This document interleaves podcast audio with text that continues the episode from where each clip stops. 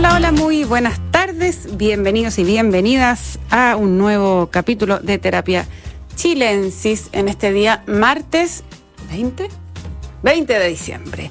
Como todos los martes también está con nosotros en este estudio y en forma muy veraniega, Noam Titelman. ¿Cómo estás, Noam? Bien, bien, ahí estrenando los shorts. Estrenando para- la, sacando la canilla al aire. Claro. Está muy bien, está muy bien.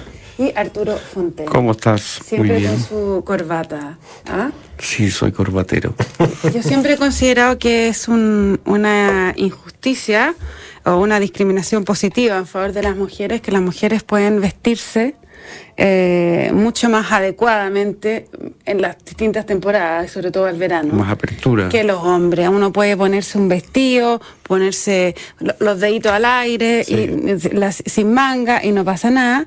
Y los hombres siempre tienen que andar ahí con los... Sí, pero todo eso es modificable. Todo Sí, puede sí, ya, cambiar. ya la corbata está desapareciendo. La corbata está muy, muy desaparecida. Sí, pero- El traje también. Yo, yo la libertad de los- mostrar los dedos creo que eso es algo que todavía no, no, no han logrado alcanzar los hombres. Yo creo que todavía andar con chala es como que ya hay que estar Sí. en ambiente demasiado relajado para estar con chala. Eso sí bueno, que- igual la- las mujeres eh, ha- hacemos la pedicure, los hombres no, no un tanto. Eh, Ahí tendrían que empezar a hacer una, un avance. Sí.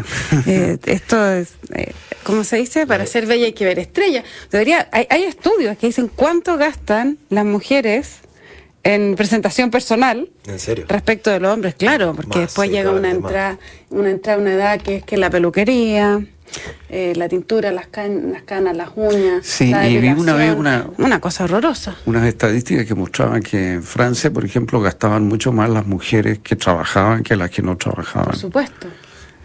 Lo que desmiente un poco la idea de que la mujer se gastaba para ser mujer objeto, por así decir.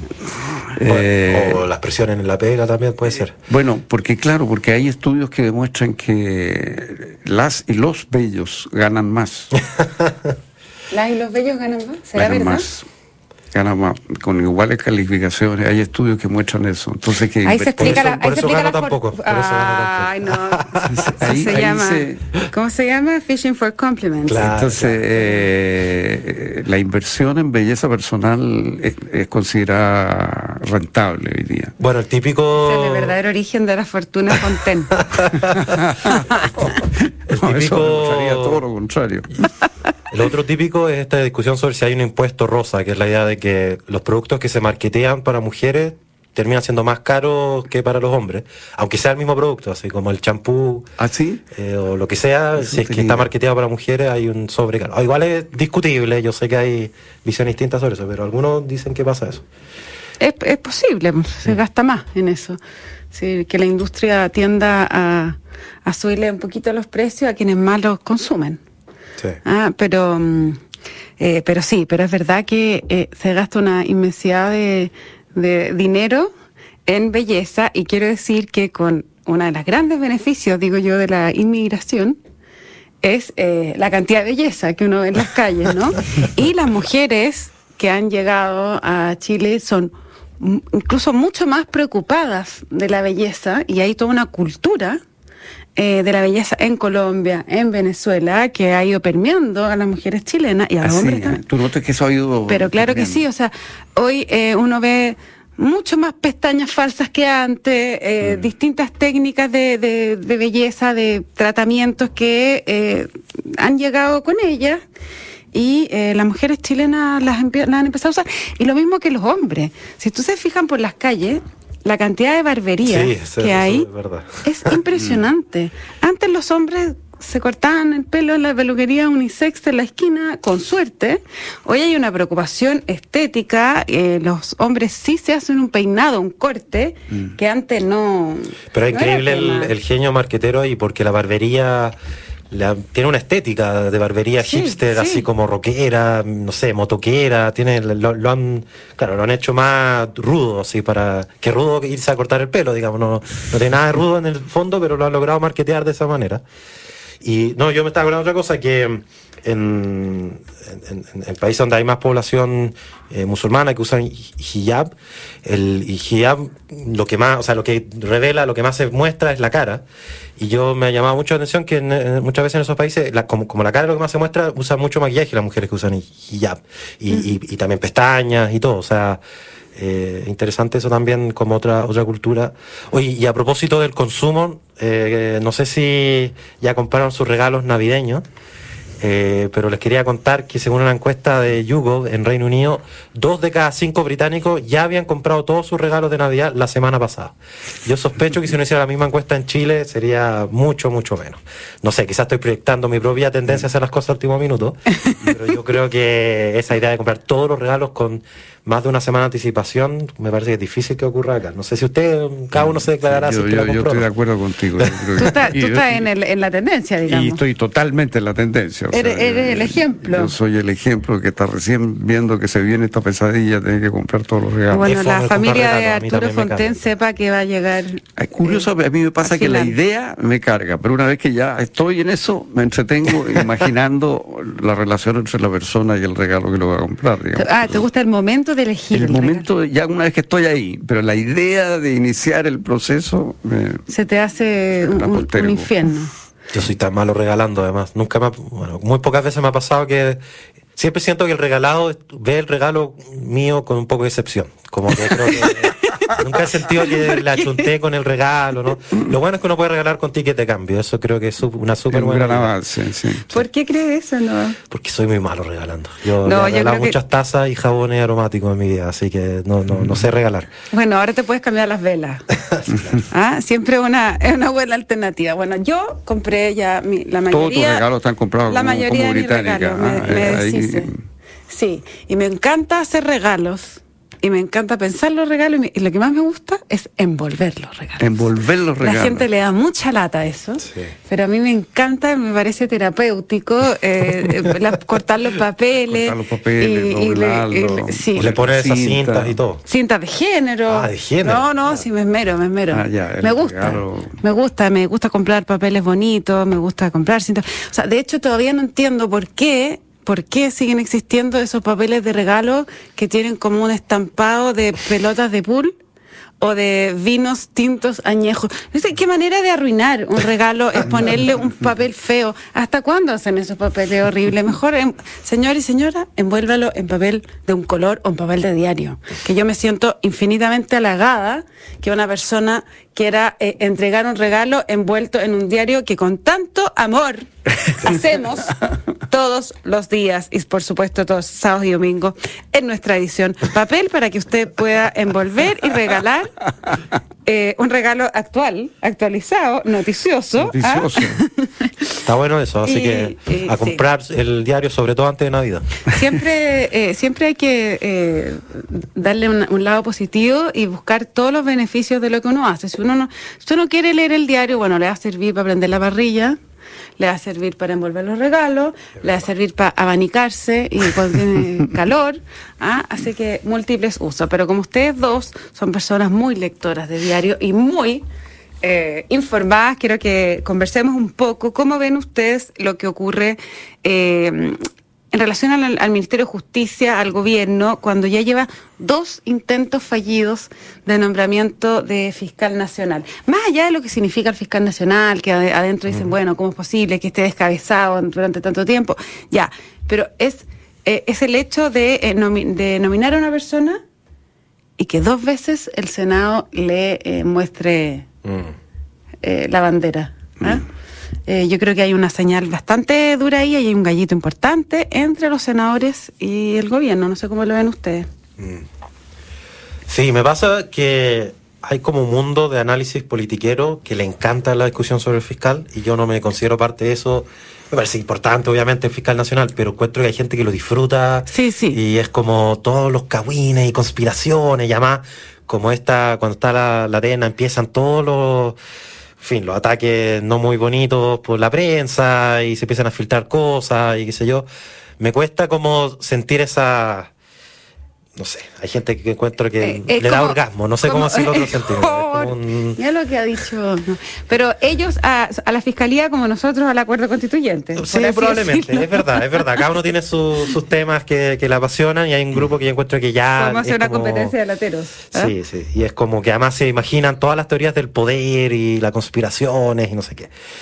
Ya, eso es una parte y, yo tengo y tengo una verdadera duda sobre cuán distinto es la nominación del fiscal que la cualquiera de las nominaciones que se votan en el Senado, o sea, es muy distinto el lobby que se hace cuando se elige cualquier otro cargo que este, no estoy seguro. Yo diría que probablemente no.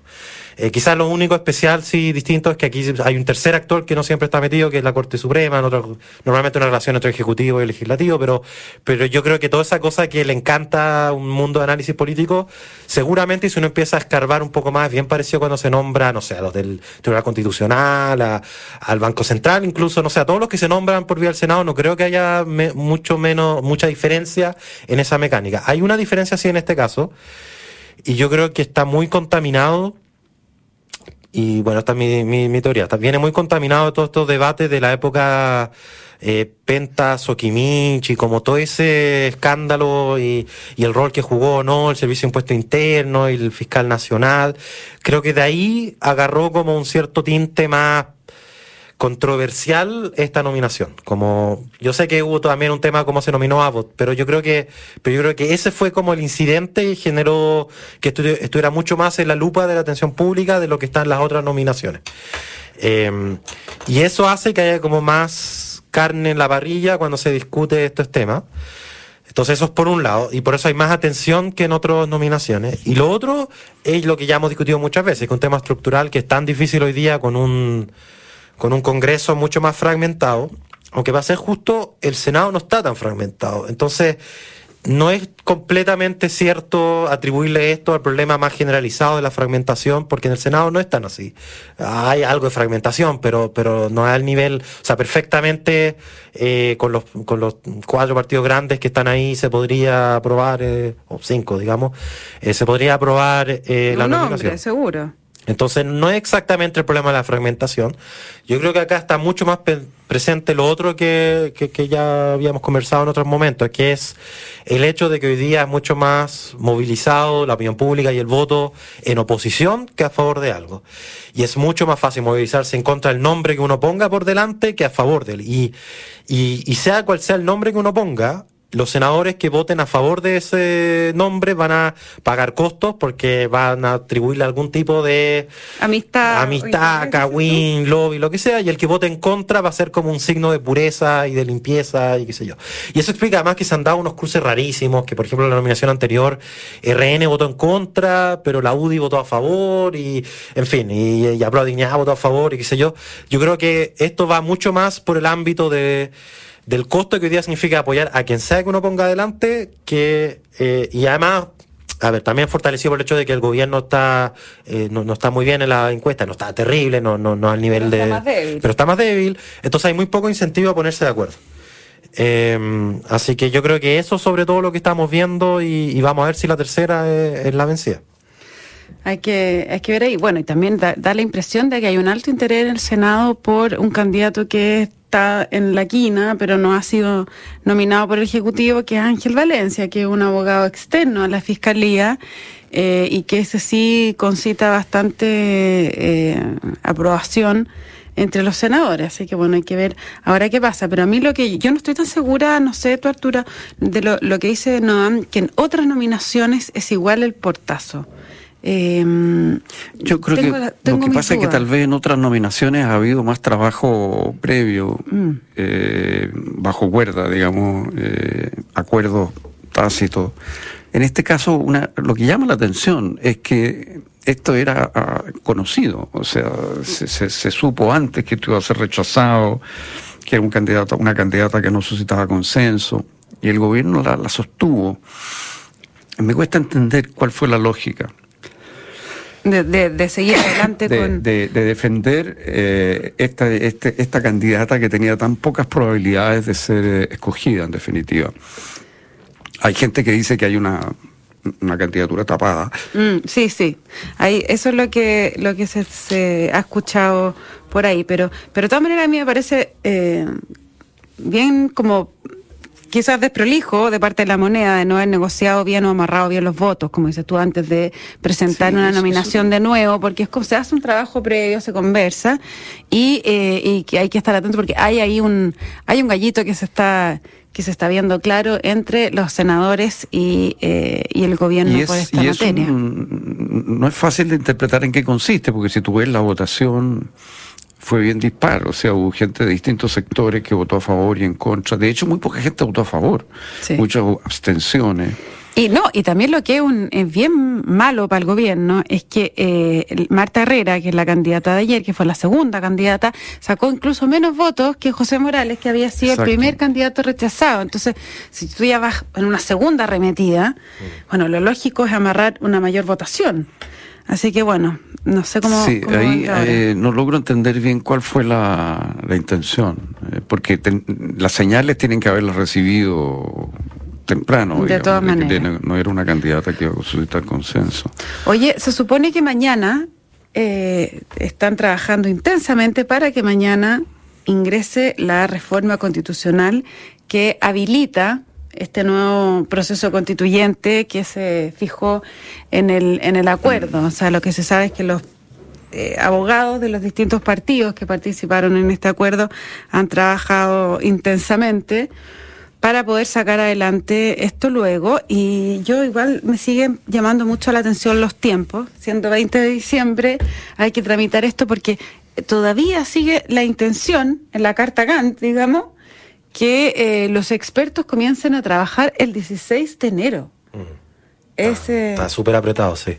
A la vuelta te regalo Navidad, digamos, el, la aprobación, me imagino, de todo no, pero, a ver, y lo otro que se aprobó también es, perdón que me defiendo un, milímetro, pero se aprobó el voto obligatorio, para todas las elecciones, incluyendo estas elecciones, digamos. Eso es muy importante, oye, eso es un cambio político importante y eso ya está aprobado. O sea, ahí, hubo, ya está ahí hubo consenso, digamos, ahí... Es interesante eso, porque yo creo que rápido, eso fue resultado de lo que ocurrió en el plebiscito del 4 de septiembre, que se instaló una tesis que yo creo que vamos a ver si es tan cierta, que es que con el voto obligatorio como que va a haber más moderación en el resultado del electorado. Y no es tan obvio que sea así. O sea, uno mira el ejemplo de Perú o incluso el de Brasil, donde vota altísimo porcentaje donde, y hay voto obligatorio y todo.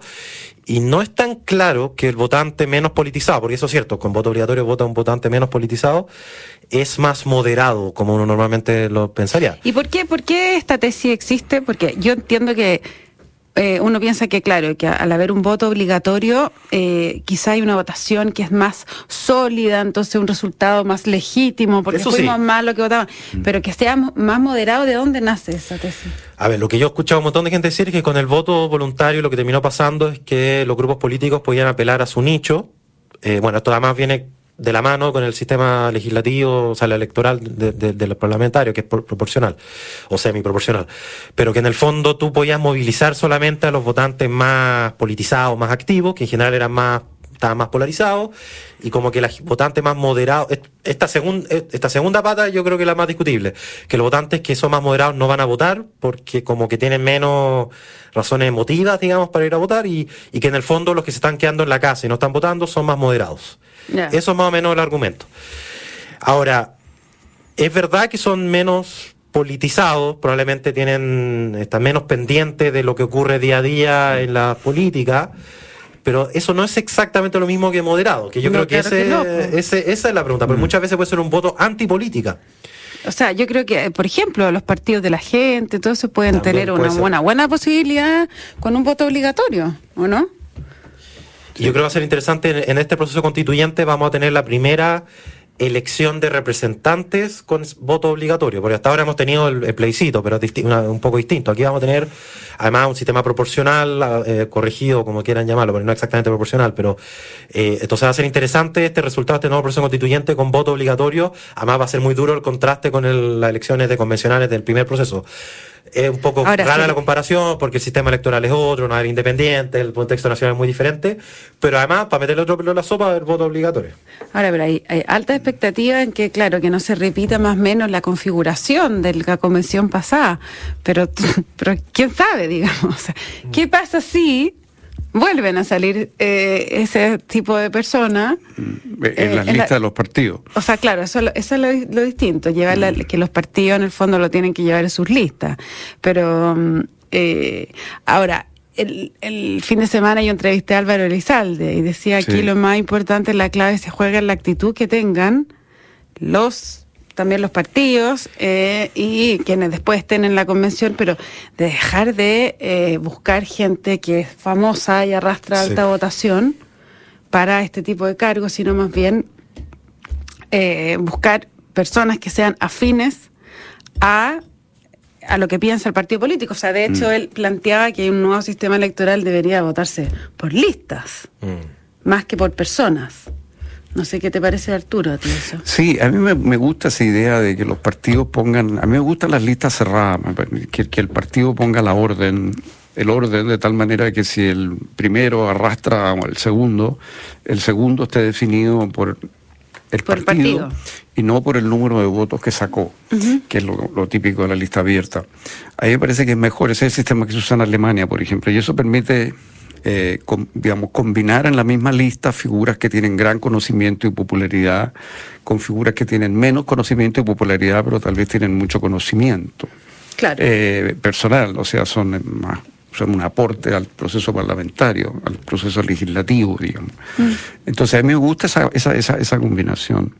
Ahora, yo, yo, soy partidario del voto obligatorio, siempre fui partidario del voto obligatorio, eh, por eh, la representatividad, o sea, porque me parece que estábamos corriendo, eh, nos estábamos moviendo en la dirección donde votar era una cuestión cada vez más como de minorías acercándonos a, a, candidatos elegidos por grupos muy pequeños de personas.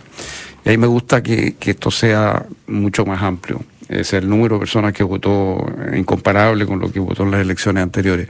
Ahora, la pregunta es si, si va a ser efectivo esto. Eso es una de las preguntas. O sea, si efectivamente esto en el tiempo se va a mantener, porque la primera vez el voto obligatorio, tratándose de una cosa como la constitución, era algo particular.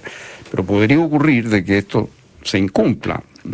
O sea, que la gente le deje importar y no vaya a votar igual. Y no vaya a votar igual, te fijas, o sea, eso, eso es una de las cosas que... de que hay una multa, pero que una multa que no sea demasiado, una multa sin dientes. Y, muy difícil de, cobrar. Por eso. Entonces, esa es la parte que me da un poco duda, pero mm, si uno mira en las encuestas, eh, los que no tienen posición política, que son la gran mayoría, eh, son bastante movibles en sus posiciones. O sea, no es que hay un patrón así fijo.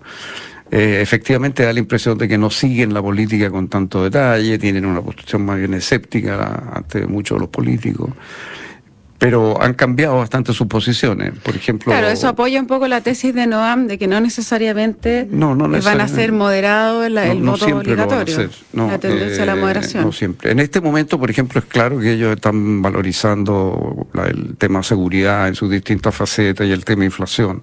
Mm. Y eso marca mucho la, opinión pública. Pero en otros momentos estaban preocupados de la pensión, eh, de, de la salud eh, como primera prioridad, hace no mucho. O sea, es un grupo que va a ir cambiando, tampoco es un grupo así estable. Pero la gran ventaja, creo yo, es, evitar esto de que, que, lo vemos incluso en las universidades. Por ejemplo, en, en la universidad el voto es, voluntario.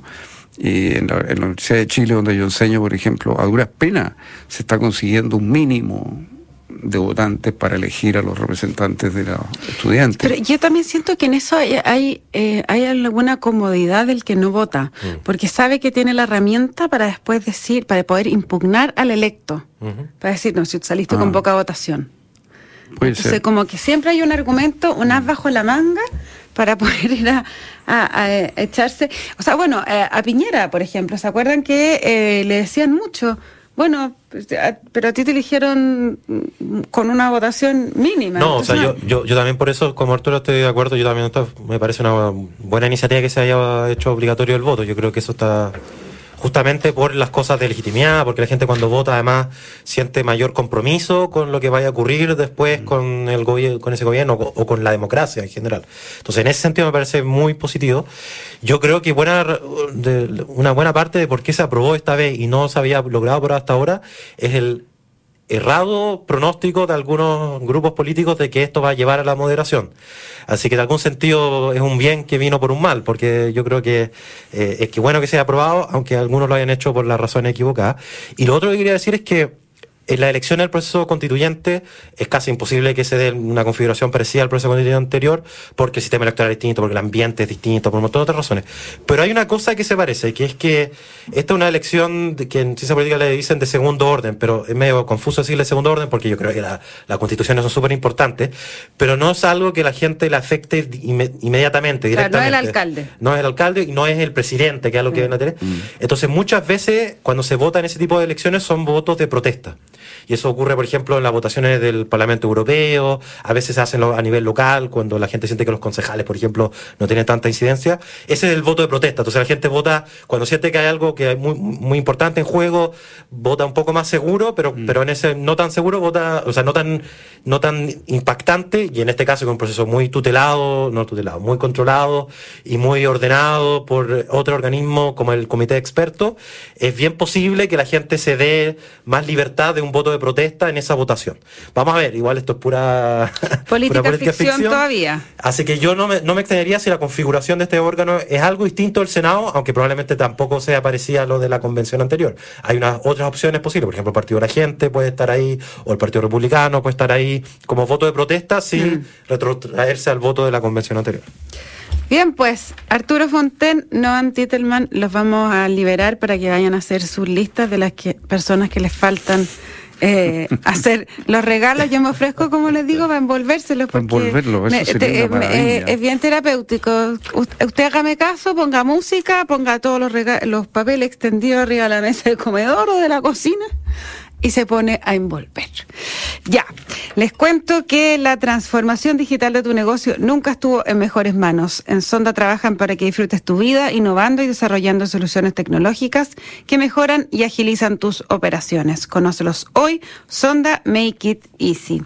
No se vayan de Radio Duna porque a continuación información privilegiada al cierre y luego sintonía crónica Epitafios junto a Bárbara Espejo y Rodrigo Santa María. ¿Dije Duna? Dije como Radio Duna. Bueno, no importa. Radio Duna. Noan Titelman y Arturo Fonten, muchísimas gracias de nuevo. Que estén todos y todas muy bien y nos encontramos mañana con más terapia chilensis. Buenas noches. Muy buenas noches. Buenas noches.